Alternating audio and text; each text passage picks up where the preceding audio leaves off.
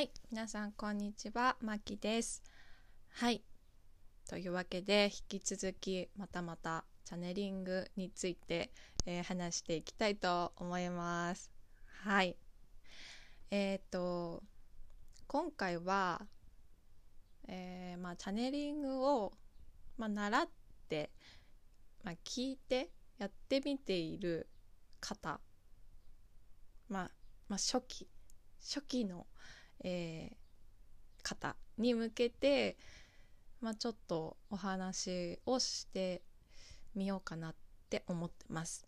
はい。えーっと、うーん、まあ、習って、一番最初に、はい、チャネリングが、はい、できてますって、はい、なったとします。はい、なりました、あなたは。はい。で、えー次からまあ本本格的っていうか、まあ、自分で本当に、えーまあいろいろチャネリングをしていくと思うんですけど、えーあの私も、まあ、途中であの若干若干というかあのある壁チャネリングの壁にぶつかる時期がありました。あのそのチャネリングの壁っていうのは結構、まあ、チャネリングできている方に聞くとまああるある的な壁であってあやっぱそうなんだなって私もその時気づいてはい、今日はその話をしたいと思うんですけどあのチャネリングっていうのは、えーこちらから意図してこう自分で、まあ、私が質問を考えてそれを質問を送って返答をもらうっていう、まあ、まあ簡単な言い方で言うとまあそうなんですけど自分があの意図しないと返答は返ってこない。ということなんですけどあの例えばその守護霊とかねよく守護神とかっていうその自分のその魂とかでもいいんですけどそのなんだろうその周波数を覚えるっていうのがすごく大事な気がします。えー、分かりやすく言うと例えば友達と、えー、会って毎回毎回「あなた誰々ですよね」っ名前を聞いて確認ってしないじゃないですか。わかります？あの初めてこう対面して初めて挨拶を交わす名前を初めて言う、まあ、たまに、まあ、最初の頃は名前を覚えられないから あれ？名前なんだっけ？みたいなことってありますね。まあ、それはいいんだけどだんだんだんだん慣れてくると慣れてくるとっていうか、まあ、だんだんそういう、まあ、話をしていくと名前もお互い覚えるしこの人は私の友達なんだ私の、まあ、知ってる人なんだっていうのがこう確立できてくるよね。うん、でそれと一緒でこうだんそのチャネリングしてる時もだんだんもう慣れてくるとこう名乗らないっていうか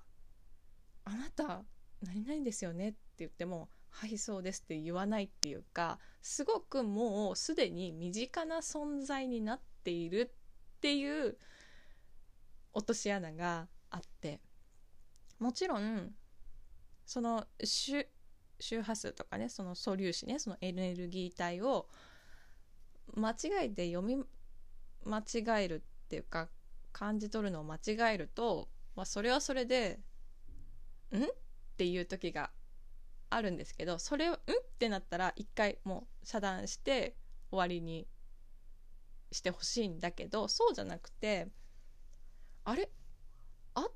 てるはずなのにえこの人合ってんのになんで名前言ってこないんだろう？今日はなんで名前言わないんだろう？なんで姿を見せないんだろう？っていうのはもうその名前っていうなんていうの？そのもう名前っていうのに意識しすぎてチャネリングどころじゃなくなってる。もう頭が。名前名前名前。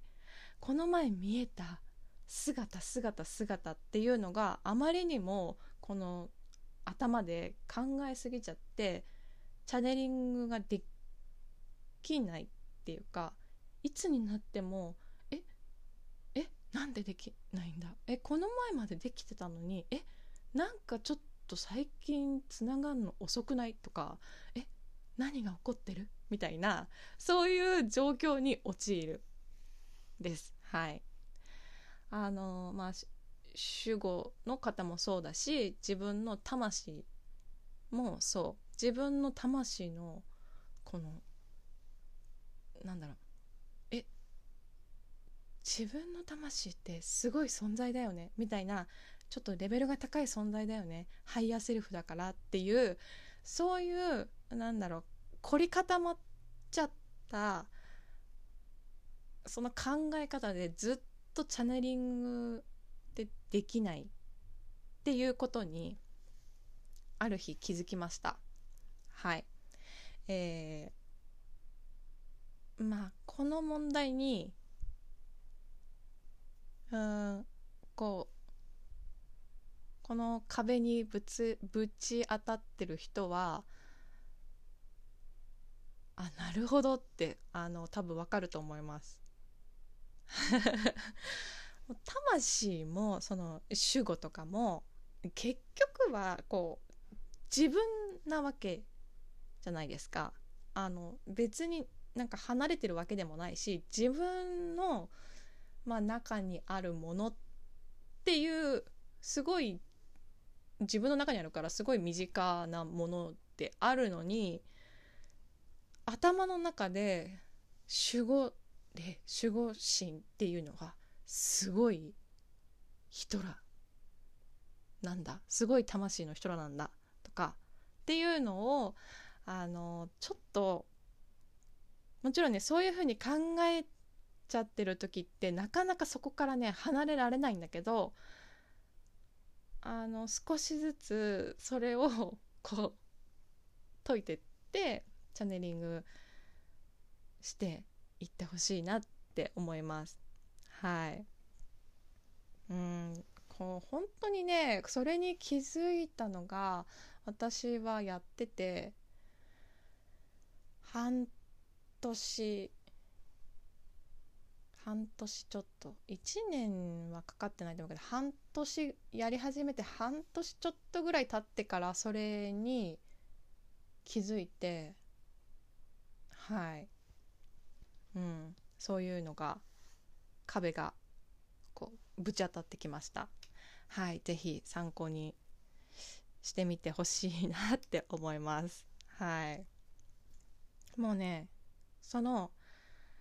まあ、慣れて慣れてくるっていうかそれそれが分かって慣れてくるともう一瞬で